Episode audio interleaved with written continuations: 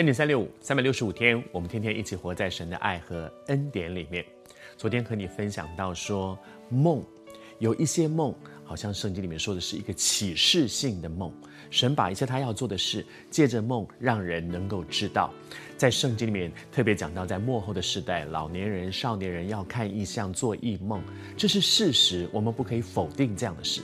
但是也不要变得神经兮兮的到处去。我昨天做了一个梦，是什么意思啊？你们告诉我，不是这样的。但是如果是一个启示性的梦，当你有一个心来寻求神，说神，你透过梦让我领受了这样一个梦，主啊，如果你有什么要告诉我的，我求你启示给我。启示性的梦，那你到哪里去找答案呢？找那位启示的主啊，是主他启示我们的，因此你就问他说，主是什么意思？在九正跟善长。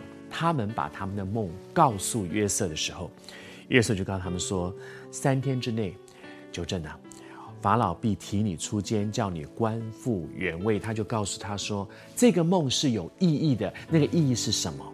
谢谢主，我们寻求解梦不是算命啊，随便你就说说看喽，看看准不准呢？碰碰运气了，不是这样的。如果这是神从神来的启示。那个从神来的启示的解说，一定也是清清楚楚的，不但是清清楚楚的，而且是会实现的。约瑟不是说看看喽，也许喽，大概喽，也许过一段时间的这种模棱两可的说法。他说三天之内，你知道，当他说三天之内的时候，他是他是要负责任的，因为三天很快就到。三天到了之后，如果不如你所解说的，从此以后再也没有人要问你，再也没有人问你，说不定那个人还会揍你一顿。那但是。他从神来的启示，这个梦从神来的，而解释这个梦的启示也从神来。既然是从神来的，就清清楚。他说三天之内，而如果你继续往下去读，读到二十二节那里，你就会发现说，正如约瑟所说的。谢谢主，神是启示人的，而神的启示是清清楚楚，不是模棱两可的，而且神的启示是一定会印证的。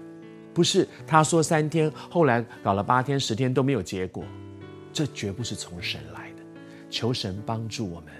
我还是说，第一，圣上明明说到末后的世代，人要做异梦、看异象，这是圣经说的，你不要否定这些。但是寻求这些梦的解说，要寻求那一位启示人的主。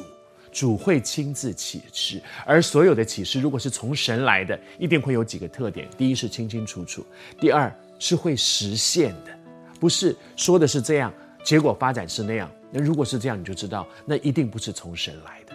奉主的名祝福你，在那些启示上面，神一定也会带出第三个项目，就是这些启示是要把我们带到神的心意里面去的。愿主施恩，神用他的方法，用他的智慧。带你带我进到他的心意里。